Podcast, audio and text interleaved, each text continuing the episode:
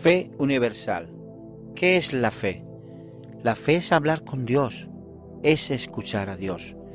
La fe es la puerta que se te abre, es la respuesta a todas tus preguntas, es darle sentido a tu existencia, dándole propósito, misión y finalidad.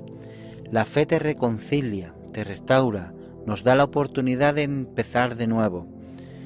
La fe endereza lo torcido, transforma el potencial que hay en nosotros y entre nosotros. Fe universal. La idea no es darte un trabajo ya terminado, sino el estimularte a que sigas buscando por ti mismo.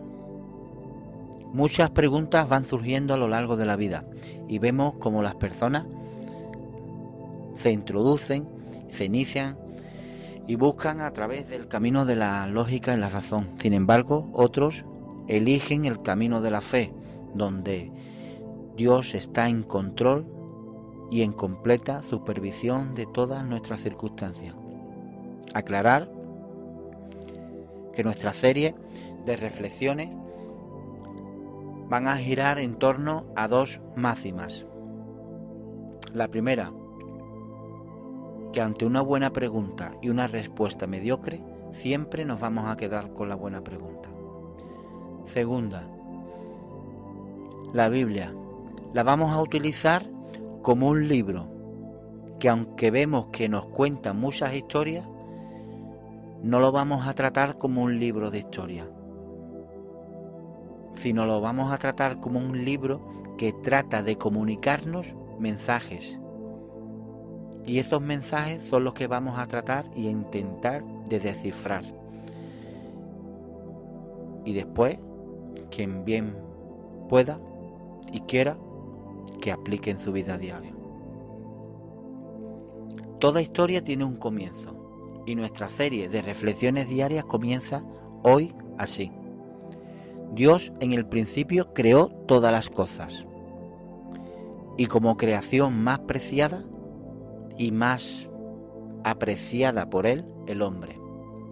Vemos como coge una costilla en el primer hombre para hacerle una ayuda idónea. Pero vemos antes en su propia creación como Dios él mismo toma algo de sí mismo y lo pone en nuestro interior. De acuerdo con Eclesiastés capítulo 3 versículo 11, dice que Él puso eternidad en el corazón de ellos, diciéndonos que hay una parte misteriosa de la esencia de Dios que Él no la pone solamente para llenar esta vida con asombro, sino también para darnos significado a nuestra existencia. Así, la búsqueda divina en nuestro interior es la que nos lleva a conocer a Dios y a ser totalmente conocidos por Él. Nuestro anhelo de experimentar una intimidad, de llegar a conocer a este Dios, es el apetito insaciable que surge de nuestro corazón, es el que nunca se satisface si no llegamos a experimentar más y más a este mismo Dios.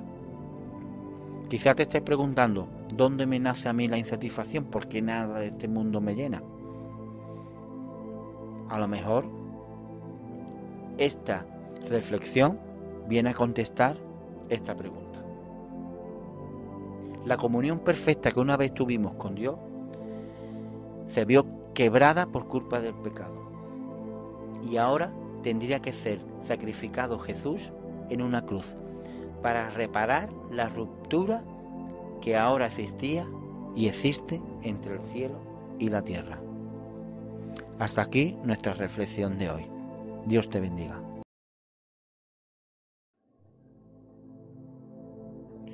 Fe Universal, episodio número 3. ¿Qué es la fe? La fe es hablar, rezar, orar, hacer una plegaria con tu Creador. Es hablar y escuchar.